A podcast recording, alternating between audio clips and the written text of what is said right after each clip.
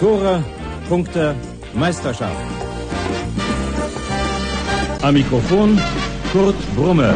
Erste FC Köln ist deutscher Fußballmeister 1978. Overath wird hier in Düsseldorf regelmäßig ausgepfiffen, wenn er an den Ball kommt. And now it's Muller to score goal number two. Oh, goodness me. Forest are in real trouble. Zunächst schon die großartige Parade von Schumacher hier gegen Rummenigge. Polster und Tor! 2 zu 1 für den FC Köln. Podolski, nein! Das glaube ich nicht! Der Mann, in dem dieses Kölner Herz schlägt. Oh, jetzt überquert die Mittellinie. Pass kommt gut auf Osako. Osako, Osako, Tor, Tor, Tor, Tor, vielleicht die Gelegenheit. Cordoba kann es direkt probieren. John Cordoba, da ist er! Wir sind deutscher Meister! Deutscher Meister! Bleib gesund. Deshalb hier ein Fan, ein Spiel, eine Begeisterung, die ein Leben hält. Hamburg und Hattingen rufen Müngersdorf. Hallo und herzlich willkommen zu einer weiteren Folge von Deshalb hier, dem Retro- und Nostalgieformat des Podcastes Trotzdem hier. Heute haben wir mal ein Spiel für euch von unserem Gast vorgeschlagen bekommen, das noch gar nicht so lange zurückliegt, weswegen ich davon ausgehe, dass die meisten Hörer da noch Erinnerungen dran haben werden. War auch ein sehr, sehr geiles Spiel. Ähm, und ich frage direkt mal meinen Co-Moderator, ob du dich noch gut an dieses Spiel erinnern konntest vor der heutigen Folge, Marco. Ja, ja. Ich, kann, ich konnte mich an das Spiel direkt erinnern. Ähm, hatte aber einen, einen Torschützen, dem werden wir nachher auf die Tore auch gucken, hatte ich nicht mehr auf dem Schirm. Ähm, ja, auch so die eine oder andere Lücke in der Aufstellung hätte ich jetzt gehabt, wenn ich die Spieler jetzt hätte nennen müssen, aber ja, war schon ein cooles Spiel. Und jetzt sind natürlich alle Hörer gespannt, um welches Spiel geht's denn? Und das verrät uns jetzt unser heutiger Gast, die Tessa, Marie auf Twitter. Hi Tessa, grüß dich. Hallo zusammen. Hi. Hi. Erzähl uns doch mal bitte, für welches Spiel du dich hier beim Spiel des Lebens entschieden hast. Ja, ähm, eins meiner Spiele des Lebens war definitiv äh, aus der Saison 2018-19 ähm, der vierte Spieltag St. Pauli gegen den ersten FC Köln. Aha, ich glaube, jetzt geht bei vielen Hörern so das, das Kopfkino los. Ratter, ratter, ratter. Was war denn da? Was war denn da? Ähm, vielleicht kannst du mal erzählen, wann war dieses Spiel in der Saison und wie stand es da gerade um den FC? Ja, äh, seit langem mal wieder eine Zweitligasaison und es war recht am Anfang. Also ich glaube, ähm, dritter oder vierter Spieltag. Ich glaube, Hm, vierter. Vierter, genau. Vierter, Vierter. Ja. Ja, vierter Spieltag. Ähm, Sommer, sehr warm und ich glaube, alle hatten irgendwie Laune, nach Hamburg zu fahren. Mhm. Genau, ich war sogar auch im Stadion, aber da erzähle ich später noch eine kleine Anekdote zu. Genau, das war ja die Zeit, wo gerade Markus Anfang als neuer Trainer installiert wurde. Ähm, und am Anfang, äh, am Anfang hat es ja mit Anfang noch nicht so richtig ähm, gefruchtet. Also wenn ihr euch erinnert, liebe Hörerinnen und Hörer, die Saison begann mit einem glücklichen 2-0 gegen Bochum. Also da war ja ein Eigentor und Torwartpatzer, wenn ich mich recht erinnere, dabei. Dann folgte so ein 1-1 gegen Union, wo man eigentlich dachte, das hätte man im Sack, aber dann doch hier äh, Andersen zugeschlagen hat am, in der irgendwie 70. Minute oder so. Danach folgte dann Dreierpack von Terodde gegen Erzgebirge Aue, aber auch da das Siegtor erst irgendwie in der 70. Minute erzielt. Also ja, es rumorte mal wieder beim FC, kann man sagen. Ähm, die Mannschaft hatte noch nicht so viel Kredit erspielt bei den Spielern, weil man dachte, eigentlich müssten die die zweite Liga wegdominieren. Haben sie da aber noch nicht. Ja, und dann kam St. Pauli. Oder wir kamen nach St. Pauli, um es ganz genau zu sagen. Wir haben ja in Hamburg gespielt. Vielleicht, Tessa, kannst du es mal erzählen, so den Spielverlauf. Ja, Spielverlauf war auch erstmal wieder das, bestätigte das, was du gerade schon erzählt hast. Ähm, sah ja anfangs nicht so gut aus. Und ähm, ich glaube 2-0 Führung, bis wir angefangen haben, Tore zu schießen. Richtig? Ja, ne? Ja, ja genau, Ähm, alles richtig. Ja. Und ähm, dann ging es auf einmal los für uns, ne? Was natürlich sowieso schon mal sehr gut war. Und dann auch vor der Pause einfach war sehr wichtig, dass wir das 2-2 gemacht haben. Und ich glaube, aus der Pause raus ging es dann ganz gut, bis auf ich glaube, wieder 10, 15 Minuten die Pauli eher dominiert hatte. Aber ansonsten ähm, denke ich ein starkes Spiel von uns. Also der eine oder andere hat da, glaube ich, äh, gut, sehr gut gespielt. Mhm. Zum Beispiel Drexler. Also ich denke, dass Ja. Das Spiel mit eins der besten von Drexler war. Mhm. Ich war so ein bisschen überrascht, als ich die Aufstellung gesehen habe, wer da auf den Außenverteidigerpositionen bei uns gespielt hat. Hatte ich ja gar nicht mehr auf dem Schirm. Also Spannend. Linksverteidiger Jan Jannis Horn, Rechtsverteidiger Marcel Risse. Das ist ja, Ja, auch ja. andere Zeit. Ja, Faszinierend. fand ich jetzt auch In nicht der so Abwehr- optimal. Nee, genau. In der Abwehr haben auch alle nur eine 3 maximal als Bestnote, während die Stürmer alle so eine 1,5 oder 2 bekommen haben im Kicker. Also da sieht man schon den Unterschied, der die gesamte äh, Saison von Markus Anfang kennzeichnen sollte. Vorne Hui, hinten Pfui. Ja. Ähm, ja, das war aber auch so ein, so ein Freakspiel irgendwie, ne? Also Pauli geht ja wirklich, wie du gerade schon gesagt hast, äh, relativ einfach, simpel 2-0 in Führung. Ich kann mich noch erinnern, vor dem 2-0 geht Janis Horn nicht in, den, in das Kopfballduell gegen Duziak. Und dann kann der relativ unbedrängt einköpfen. Das 1-0 war ein Fehlpass von Risse direkt in die Füße von Henk Fehrmann, der sich da auch nicht zweimal bitten lässt. Ja, und da haben wir, glaube ich, alle schon gedacht, so, boah, ne, du hast schon einen richtig miesen Start gehabt, was so die, die Leistung angeht. Die Punkte waren ja okay. Und dann geht es da weiter mit einem 2-0 gegen St. Pauli nach 25 Minuten. Wo soll das noch aufhören? Aber dann kam ja der damalige Shootingstar sozusagen, der da zu dem Zeitpunkt, glaube ich, an allen Toren beteiligt war. Christian Clemens tatsächlich hat das 2-1 gemacht. Ja. Ja, er, also das war so ein Kopfball und irgendwie eigentlich nur verlängert. Also es war schon echt gut. Spontan schön. Mhm. Das ist auch so bitter, dass sich dann Clemens kurz darauf wieder verletzt hat. Da haben wir alle gedacht, jetzt das wird die Saison, wo endlich mal seinen Durchbruch hat, äh, nachdem er ja wirklich an jedem Tor vorher beteiligt war. Und wir hatten da, glaube ich, schon äh, zwei, sechs Tore erzielt bis dahin und das war das siebte Tor. Und der hat an jedem Tor irgendwie mindestens den Assist oder Pre-Assist gegeben. Ähm, ja, hätten wir alle gedacht, aber leider ist echt schade bei dem Jungen, ne, dass der so ein, so Glaskörper hat. Ja. Ja, mal gucken. Jetzt trainiert er ja wieder. Mal gucken, Mhm. wann er wieder mitspielt und wie lange es dann hält. Also ich drücke ihm die Daumen. Total. Der ist ja auch noch gar nicht so alt, ne? Also, Nee, gar der ist ja nicht. gefühlt schon ewig dabei, aber 28, oder wie alt wird der sein? Guck mal eben rein. 28, genau. Ja, 4.8.1991 geboren. Ja. Ja. ja, ja, ein Jungspund. Ja, und dann kam halt äh, die Terodde-Show, ne? Terodde stellt auf 2-2 noch vor der Halbzeit. Ja. Und Ja. dann kam ja dieser Elfmeter. Habt ihr euch die Highlights nochmal angeschaut vorher vom Ja, Spiel? ja. Ja, Was natürlich. sagt ihr? Elfmeter berechtigt? Ja, ja, nein? klar, ja klar. Ja, auf jeden Fall. Also wenn Also nicht, ja, also ich denke auch, also wenn nicht bei Drexler, ich weiß, bin mir jetzt gerade nicht sicher, wäre es bei Drexler schon einer gewesen. Und dann spätestens danach noch bei ähm, Terodde, also definitiv. Eigentlich hätte es zwei geben müssen, sind wir mal ehrlich. Mhm. genau, Ja. Doppel-Elfmeter, ne? Selbst wenn, wenn der eine vielleicht nur so 70% Elfmeter war, in der Summe wäre es dann 140% und damit komplett gerechtfertigt. Ja. Nee, aber Ja, als genau. ich sag mal, spätestens das Ding, wo Himmelmann Terodde abräumt, das ist Ja, ja, ja. das ist ja, äh, da muss man ja gar nicht drüber diskutieren. Das ist ja. sowas von Total. glasklar.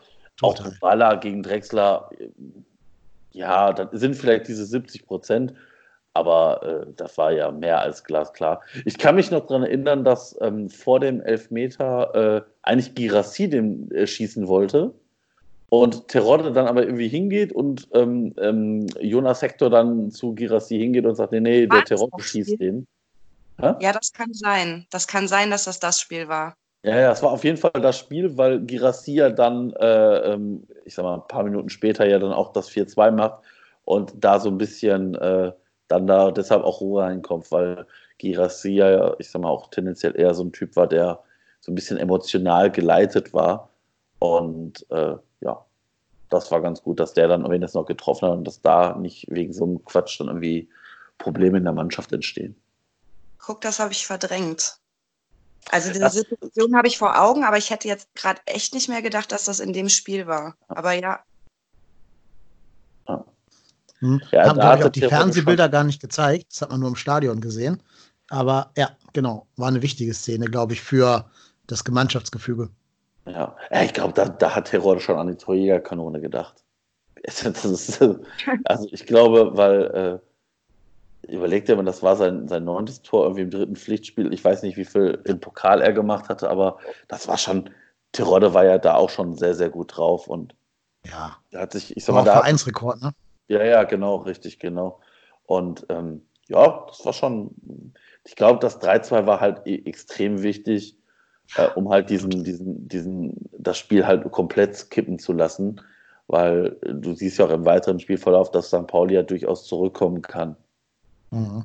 Ja, und selbst bei 4-2, äh, der FC wäre ja nicht der FC, wenn er nicht dann nochmal den, den Laden da hinten ins Wanken bringen würde und ja. St. Pauli quasi zum Tore schießen einlädt. Also die haben es ja dann geschafft, auf 3-4 zu verkürzen, namentlich Christopher Buchtmann. Das war ja auch so ein ganz krummes, abgefälschtes Ding, ne? so eine Bogenlampe, die dann über, über Horn äh, ins Tor hinten reinfällt.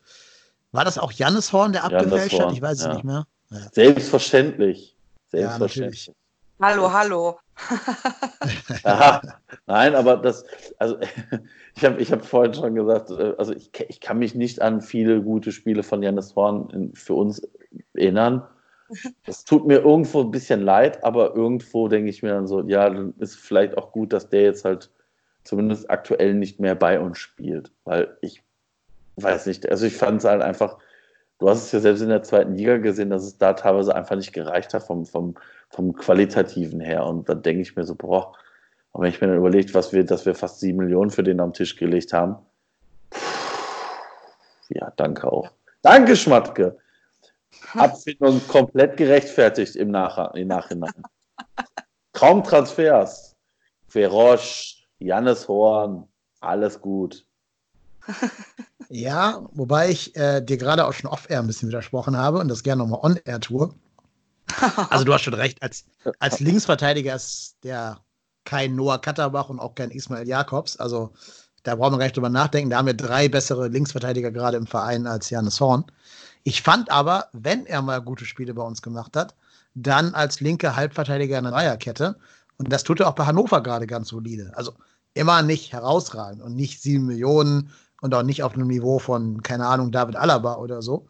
Aber solide für die zweite Liga, vielleicht unterer, untere Hälfte erste Liga ist er schon auf der Halbverteidigerposition in der Dreierkette. Ja, das ist, das ist richtig, aber natürlich, das ist, das ist genauso ein Ding wie, wie bei Cordoba du zählst immer im Kopf die Ablösesumme. Und es ist, das ist genau das, wie so Cordoba in seiner ersten äh, Bundesliga-Saison bei uns einfach dann auch diesen negativen Touch hatte, weil du einfach denkst, Alter, wir haben 15 Millionen für den bezahlt, der trifft nicht einmal in der Bundesliga, was wollen, das ist ein Stürmer, was wollen wir mit dem? Das ist, das ist genauso bei Janis Horn. Das ist, weißt du, der, der ist mir persönlich so was von scheißegal. Aber wir haben einfach sieben Millionen Euro bezahlt und weißt du, wir sind halt nicht der erste äh, FC, äh, nicht FC Bayern München oder Borussia Dortmund, wo sieben Millionen halt ein Fliegenschiss sind.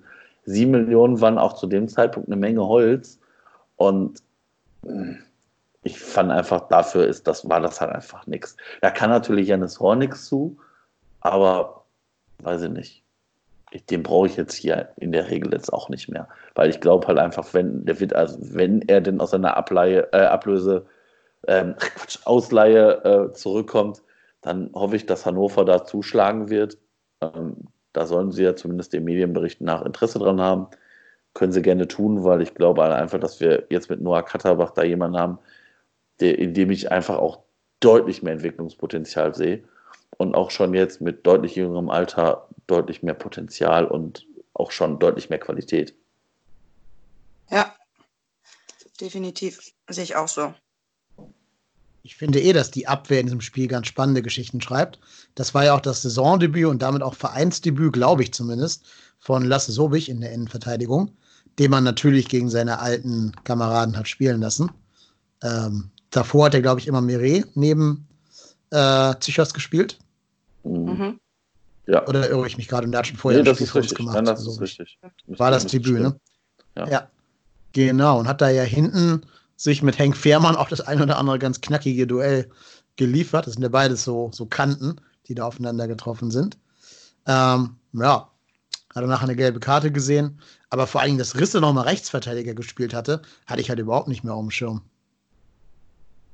Ich überlege die ganze Zeit gerade, wer war denn in, der, in dem Jahr noch Rechtsverteidiger bei uns? Naja, Benno Schmitz natürlich, vergiss mir ja, nicht. Benno ja, ja, Benno Schmitz. Vergiss mir niemals Benno Schmitz. Äh, dann hier Dingenskirchens, Bader hat mir verpflichtet. Der hat zwar nie gespielt, aber den gab es zumindest. Ja, und ich glaube, dann wurde die Luft schon dünn, oder? Wir haben ja dann irgendwann auf Dreierkette umgestellt. Und dann hat er eh der, der rechts, äh, erst Clemens und dann Risse rechts außen quasi gespielt. In, der Fünfer, in einem Fünfer Mittelfeld. Ja, aber Risse hat auch da in der Abwehr nichts zu suchen. Nee, das nee. sehe ich auch so. Also, man es dreht und wendet, nein. Also ich weiß das hat nicht, unter Stöger mal eine Halbserie ja. ganz gut geklappt, weil Stöger eben den Leuten auch klare Anweisungen gegeben hat, aber es hat sich nicht auf Dauer getragen. Nee, da bin ich ganz bei dir. Ich glaube, ich glaube, da fehlt dem, dem Marcel Risse jetzt auch mittlerweile ein bisschen einfach Geschwindigkeit aufgrund der x-fachen Verletzungen.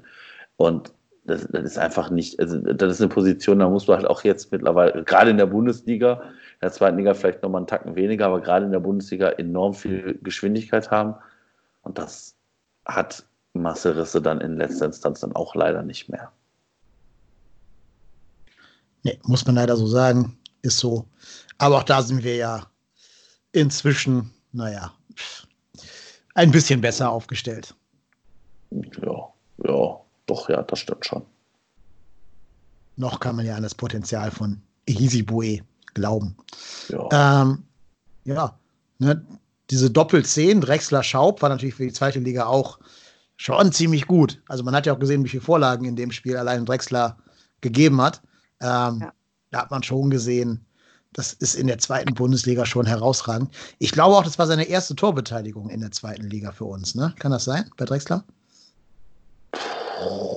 Müsste ich, also bin ich mir ich bin ich jetzt gerade unschlüssig, aber. Ich meine nämlich, weil, weil der ja auch an seiner Ablöse so sehr geknapst hat.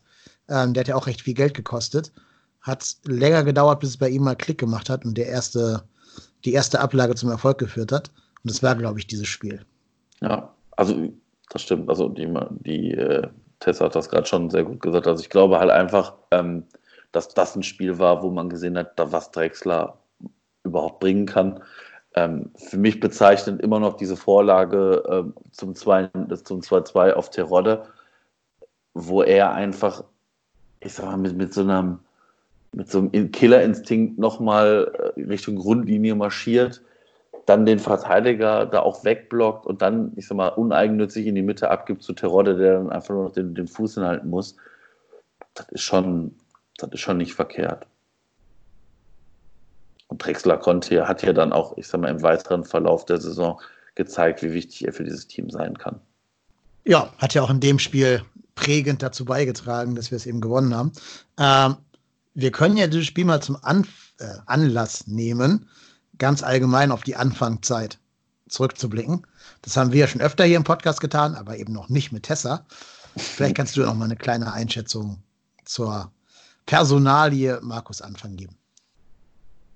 Eine Einschätzung zur Personalie Markus Anfang, oh je. Genau. War das für dich ein guter FC-Trainer oder war der, der, der Rauschmiss kurz vor äh, Ende der Saison dann doch gerechtfertigt? Ähm, also anfangs muss ich ehrlich sagen, ähm, also ich bin immer so sehr, oft sehr menschlich unterwegs ähm, und gucke gar nicht groß, was hat er schon geleistet oder ich denke einfach, egal was der für einen Namen hat, das muss zum FC passen, wer da kommt ähm, der muss zum Team passen. Also so, das hat so viele verschiedene Punkte, die einen Trainer gut machen oder schlecht machen. Und Markus Anfang, muss ich sagen, ähm, fand ich mega sympathisch. So von seiner Art, sein Lächeln. Also es hat mich von Anfang an, wo ich dachte, so ja, ich glaube, der könnte gut zu uns passen. Ähm, die ersten Spiele, finde ich, ähm, werte ich auch bei einem neuen Trainer immer nicht wirklich, weil das dauert einfach immer, ne, bis der ankommt, bis, bis die Mannschaft ihn versteht, bis er die Mannschaft versteht und so weiter und so fort. Das haben wir bei jedem Trainer und das ist, glaube ich, auch das Normalste von der Welt. Aber irgendwann dachte ich auch so, Junge, was macht er denn da? Also auch mit diesen ähm, Überraschungsaufstellungen, wie gesagt, auch so dieses ähm, penetrant dann Marcel Risse hinten in der Abwehr zum Beispiel, wo ich einfach denke, das funktioniert nicht. Das bringt nichts. Dann muss ich ihn, und ich bin ein absoluter Risse-Fan, aber dann muss ich ihn halt auf der Bank lassen. Mhm. So Sachen. Also, also ich habe gemerkt, irgendwas stimmt in der Mannschaft auch nicht. Also die haben nicht funktioniert mit ihm. Dann wurde ihm das ja auch mit, den, mit der Aufstellung auch vorgeworfen, ähm, immer nur eine Spitze. Und dann fand ich das sehr geil. Ich glaube, das war das Spiel gegen Hamburg, was so richtig grottenschlecht war. Ein paar Tage, Tage später, Oktober oder so war das. Ja, ja. Ja, Ja, in Hamburg. Genau. Ja, Also ja. es war so ein richtiges, fürchterliches, also es war so das schlimmste Spiel, glaube ich, was er hatte. Und ähm, danach hat er ja tatsächlich auch ähm, zwei Stürmer eingesetzt, zum Beispiel. Also er hat ja die Kritik eigentlich angenommen. Das fand ich dann auch wieder gut. Aber am Ende des Tages, glaube ich, hat er ähm, die Mannschaft als Mannschaft kaputt gemacht. Deswegen bin ich ziemlich froh, dass das ähm, so ausgegangen ist, wie es ausgegangen ist. Ja, kann man, glaube ich, äh, in der Tat unterschreiben. Ich habe mich ja schon wirklich sehr, sehr oft hier über Markus Anfang geäußert. Ähm, Wer es nachlesen will, gibt einen recht großen Artikel da von mir auf fc.com zu seinen meiner Meinung nach taktischen Fehlgriffen, kann man es so nennen. Also seinen taktischen Mängeln sozusagen. Ich bin aber auch menschlich mit ihm nie so richtig warm geworden. Du meinst ja gerade sehr sympathisch, das habe ich, das Gefühl Ja, habe ich halt nie gehabt. Echt? Nee, überhaupt nicht. Der war mir immer zu, weiß ich auch nicht. Es wirkte mir immer nicht authentisch genug. Ja, da bin ich vielleicht zu naiv. Aber- Nee, das ist, glaube ich nicht, aber mir sind einfach so Menschen auch lieber, die ja wie so ein Peter Stöger auch eine gewisse Portion Selbstironie mitbringen. Und ich glaube, das ging halt Markus Anfang weitestgehend ab. Ja, das stimmt. Das, das kann sein, ja. Da finde ich zum Beispiel den Trainer von St. Pauli in der Phase deutlich sympathischer. Marco, ohne nachgucken. Wer war damals Trainer bei St. Pauli? Ich, hab, ich weiß es schon, also ich habe es gesehen, Koczynski. es, Ähm, okay. Markus Koczynski, genau. Ja. Das waren noch Zeiten. Habe ich auch wieder verdrängt, dass der damals, äh, damals, vor einer Saison Trainer in St. Pauli war. Auf St. Pauli. Ja, ich, ich muss ganz ehrlich sagen, bei Markus Anfang, ähm, ich habe letztes Mal nochmal so drüber nachgedacht, wieso das gescheitert ist. Ich glaube, Markus Anfang ist einfach, was die Tessa schon richtig gesagt hat, an der Mannschaft gescheitert. Weil er einfach mit einem Spielsystem hier hingekommen ist und das Spielsystem einfach null, null niente nada zu dieser Mannschaft gepasst hat. Ich meine, dass, dass Drexler gekommen ist, das war ja auch so ein, das, der ist ja verhältnismäßig spät gekommen zur Mannschaft, weil man einfach gemerkt hat in der Vorbereitung, das klappt hier einfach null. Und äh, dann ist ja Drexler, der ja vorher, äh, dem Jahr vorher schon mal Kiel bei ihm war, der ist ja damals, glaube ich, nach Dänemark, beziehungsweise über den Umweg Dänemark zu uns gegangen. Da haben wir ja auch nicht wenig Geld hingelegt. Ähm, und du hast aber einfach gemerkt, auch in diesem Spiel, dieser, diese, diese Mannschaft, das passt einfach nicht, weil da mindestens zwei bis drei Positionen einfach nicht optimal besetzt sind. Ich meine, Girassi hat auf links außen gespielt. Das war alles nur nicht seine Paraderolle. Marcel Riss hat hinten rechts gespielt. Das ist auch jetzt nicht so seine beste Rolle. Und da hat man dann immer so gedacht, so, boah, Junge, wieso stellst du denn dann nicht auf zwei? Vor allem, ich meine, wir hatten da äh, Cordoba und Terodde, zwei Stürmer, die, glaube ich, in der zweiten Liga kein anderer Verein hatte. Und du hast immer halt einen da gehabt, der nicht gespielt hat. Und dann denkst du dir so, boah, Junge. Und wie gesagt, wenn du dann auch noch Girassi bis zur Winterpause dazu nimmst, dann hast du sogar drei Stürmer da vorne rumflitzen gehabt, ähm, die mehr als nur Durchschnitt in dieser zweiten Liga waren. Und Markus Anfang ist halt an seiner Sturheit gescheitert, an vielleicht auch an der Mannschaft, weil die, glaube ich, ihn vielleicht auch nicht unbedingt für voll genommen haben. Ich glaube, er ist jetzt nicht der große Fußballtaktiker. Und ähm, ja, und ich glaube, er ist auch an Armin Fee gescheitert, weil ich glaube, Armin Fee hat sich das nicht lange angeguckt. Und ich kann mich auch daran erinnern, dass ähm, diese, diese Umstellung auf zwei Stürmer ja Armin Fee mehr oder weniger gefordert hatte. Und Anfang das dann vor diesem, ich glaube, war, war das nicht das Dresden-Spiel, dieses 8-1? Ja, ja, das war das Dresden-Spiel, genau. Genau. Äh, das dann umgestellt hat und du hast auf einmal gemerkt, als ob bei der Mannschaft ein Schalter umgelegt worden ist. Und auf einmal schießen die da Dresden einen verhältnismäßig schwachen Gegner zu dem Zeitpunkt, aber mit 8-1 aus dem Stadion. Und da hat ja jeder Schuss gesessen. Und du denkst so, ja, alles klar. Und ähm, ich bin auch ganz froh, dass Markus Anfang dann nicht mehr mittlerweile jetzt unser Trainer ist. im Nachgang kann man sich fragen, hätte man ihn nicht diese so zu Ende lassen spielen können, weil ich glaube halt auch mit ihm hätten wir diesen Aufstieg geschafft, aber naja, gut. Den hatten wir ja schon geschafft. Also rechnerisch hatten ja die Anfangpunkte gereicht am Ende. Nur ich Ja. glaube, es ist halt ein schwerer, äh, schwerer, einen Trainer zu entlassen, nachdem der gerade das Saisonziel erreicht hat, als zwei Tage vorher halt so gefühlt. Aber ich meine, schaut mal auf die Aufstellung jetzt gegen St. Pauli ins Mittelfeld. Da spielt Hector auf der 6 und davor auf der Doppel-10 Drexler und Schaub. Wer soll da Hector defensiv unterstützen? Wer? Aus der Offensive. Ne? Girassi, Drexler, Schaub, Clemens. Wer soll da nach hinten arbeiten, damit das ganze defensive Stabilität, Stabilität bekommt? Ähm, das war vorprogrammiert, dass dieses System scheitern musste. Klar. Ne? Und, Ja. und Vincent Cosciello lässt er eben auf der Bank. Also der hätte ja vielleicht körperlich in der zweiten Liga gegen den einen oder anderen mithalten können.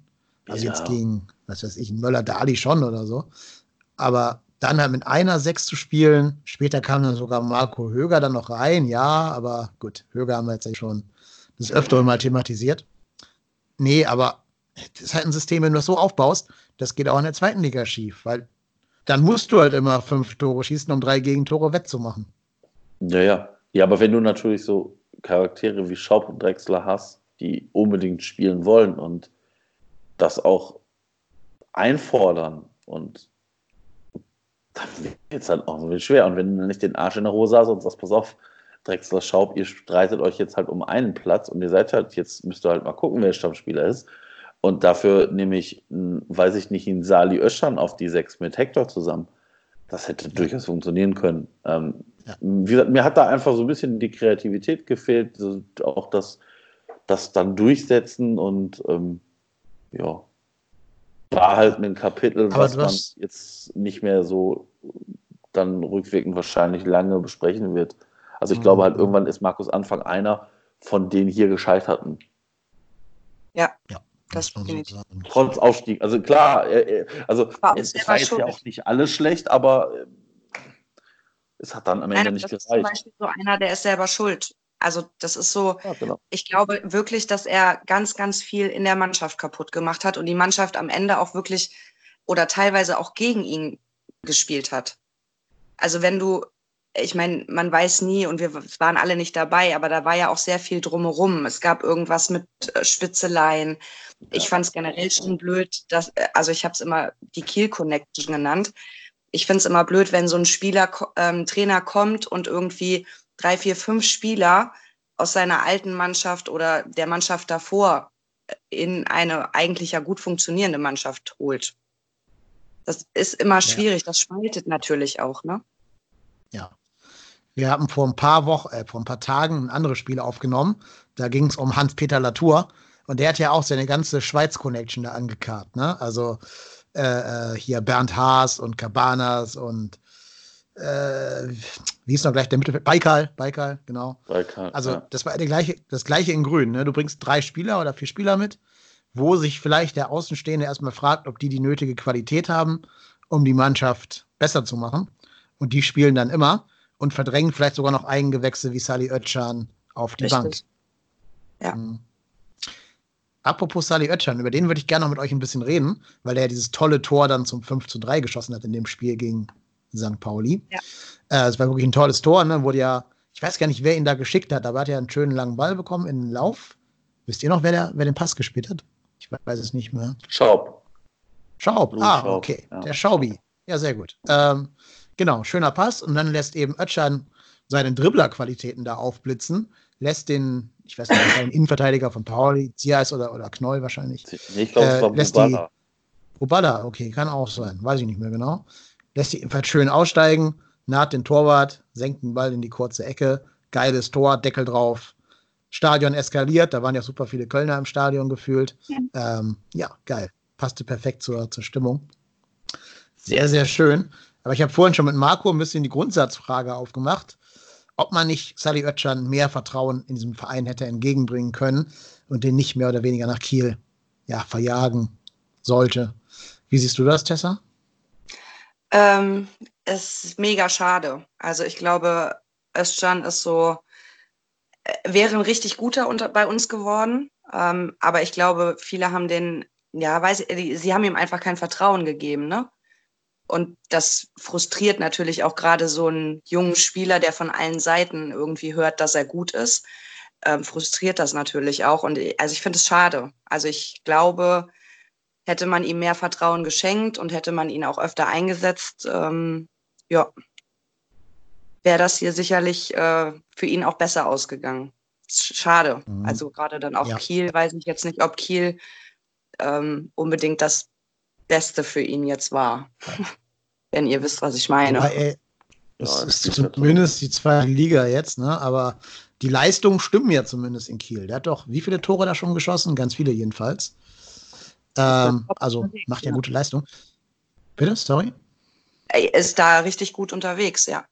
Ja, ja, ja. Ich habe ja so die leise Hoffnung, also es ist gemein darauf zu hoffen, aber vielleicht muss ja Kiel auch jetzt jeden Cent einzeln umdrehen durch Situation, die gerade entstanden ist und kann sich vielleicht die Kaufoption nicht leisten für Sally Özcan. Und dann ist der ja unser Spieler bis 2021. Also würde ich mich schon drüber freuen, wenn den Weg zurückfände zu uns. Ja, aber wo, ja, aber jetzt mal ganz Fünf Tore, ernst. sechs Vorlagen übrigens. Ja, Tore, aber wo, wo, willst du den spielen lassen?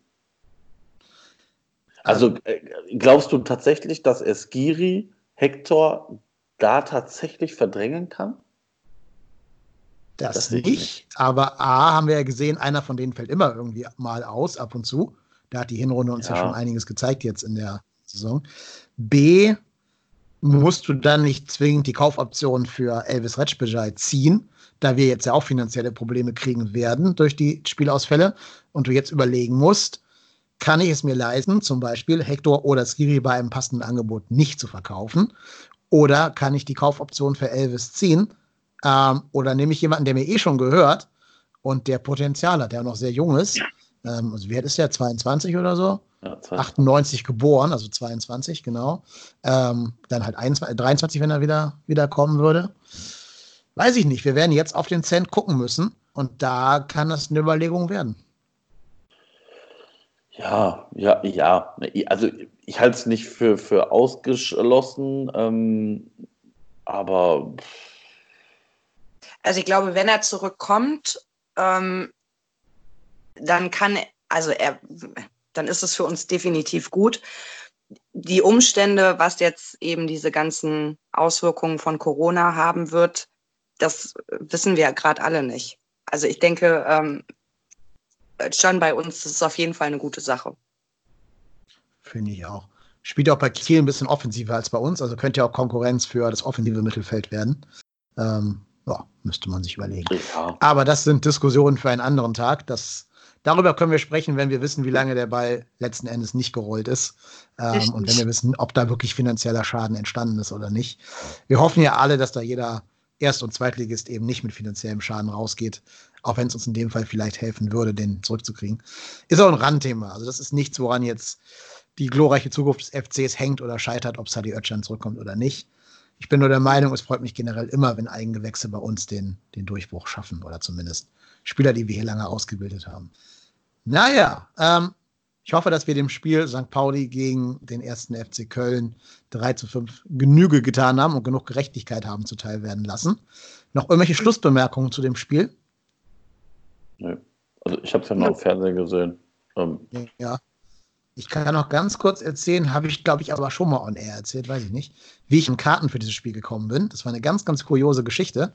Ähm, ich hatte bis zu dem Morgen des Spiels, das war, glaube ich, ein Sonntag, ne, wo das gespielt ja. hat, oder ein Samstag, ja. ich weiß nicht mehr genau. Sonntag. Ja, ähm, genau, ein Sonntag, Sonntag, genau. Und wahrscheinlich so 13 Uhr, da waren es die Anschlusszeiten der zweiten Liga an einem Sonntag. 13.30 Irgendwie so, also mittags, Nachmittagszeit rum. Ja. Irgendwie sowas, genau. Und ich hatte bis zu, sagen wir, 11 Uhr an dem gleichen Tag noch keine Karte. Und dann, genau, Anschlusszeit war 13.30 Uhr am Sonntag, ja. Und ich hatte bis 11 Uhr an dem, an dem Spieltag äh, noch keine Karte. Und dann klingelte mein Handy und da war dann ein Arbeitskollege von mir dran, der aber aus Mönchengladbach kommt, also Fan von Mönchengladbach ist. Da habe ich gedacht, was will der denn jetzt von mir? Also, die will jetzt bestimmt irgendwie unter die Nase reiben hier von wegen, haha, heute macht St. Pauli euch nass und ich bin im Stadion und feuert St. Pauli an und so ein Scheiß. Naja, ich gehe halt ran, ne? ähm, man ist ja nicht unhöflich, man spricht ja auch mit Gladbachern ab und zu mal. Und dann sagte der zu mir, ja, hör mal du, ich habe eine Karte für das Spiel, aber eigentlich, ja, pff, ich bin ja eigentlich weder Glatt, äh, Pauli-Fan noch, noch Köln-Fan. Und äh, ein paar Kumpels von mir sind hier, wir wollen das schöne Wetter lieber nutzen, uns vor dem Stadion ordentlich die Kante zu geben. Willst du die Karte haben? da habe ich natürlich gesagt, äh, pff, nee, du, eine Karte für so ein Spiel auf keinen Fall. Natürlich will ich die haben, wo soll ich sie abholen? Und dann äh, hat er gesagt, ja, komm zum Stadion, alles kein Problem, kriege ich hier die Karte. Und dann war halt da ein anderer Typ aus Köln da, der die Karte hatte. Der war auch irgendwie, ich glaube, Dauerkarten, auswärts, alles Fahrer irgendwie. Der war aber strunzbetrunken an dem Tag. Also, das war ja dann irgendwie 12 Uhr oder sowas oder vielleicht auch halb eins, keine Ahnung. Mhm. Aber der war schon hackedicht. Der ist an dem Tag mit irgendeinem so Fernbus hochgefahren und die haben sich da halt wahrscheinlich ab Köln, Köln Nord die Kante gegeben. Ähm, und der war wirklich so stramm. Ja, auf jeden Fall. Also da gehe ich fest voll aus. Warst du auch in dem Bus?